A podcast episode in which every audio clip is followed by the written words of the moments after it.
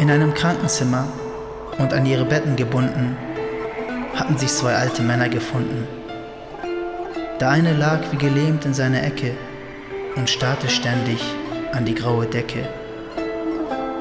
Der andere lag am Fenster und sah herunter und erzählte dem anderen glücklich und munter von spielenden Kindern, Vögeln und Bäumen, die der andere kannte nur noch aus seinen Träumen. Doch statt seinem Nachbarn dafür zu danken, wurde er getrieben von bösen Gedanken. Während der eine lag Wochen am Licht, verdüsterte dies den anderen das Gesicht. Was dem einen war ein Freund, wurde dem anderen mit der Zeit ein Feind. Denn eines Nachts sah er den am Fenster vor dem Ersticken stehen und ihn mit seinen Augen um Hilfe flehen.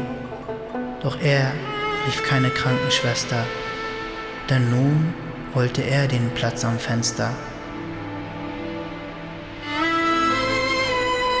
Und es geschah, wie er es wollte, so dass der andere sterben sollte. Doch als er den Platz endlich bekam, erblasste sein Gesicht und er traute seinen Augen nicht. Ob es wirklich dieses Fenster war, aus dem sein Nachbar hinuntersah, denn es erfüllte ihn mit tiefer Trauer, als er sah nur auf eine graue Mauer.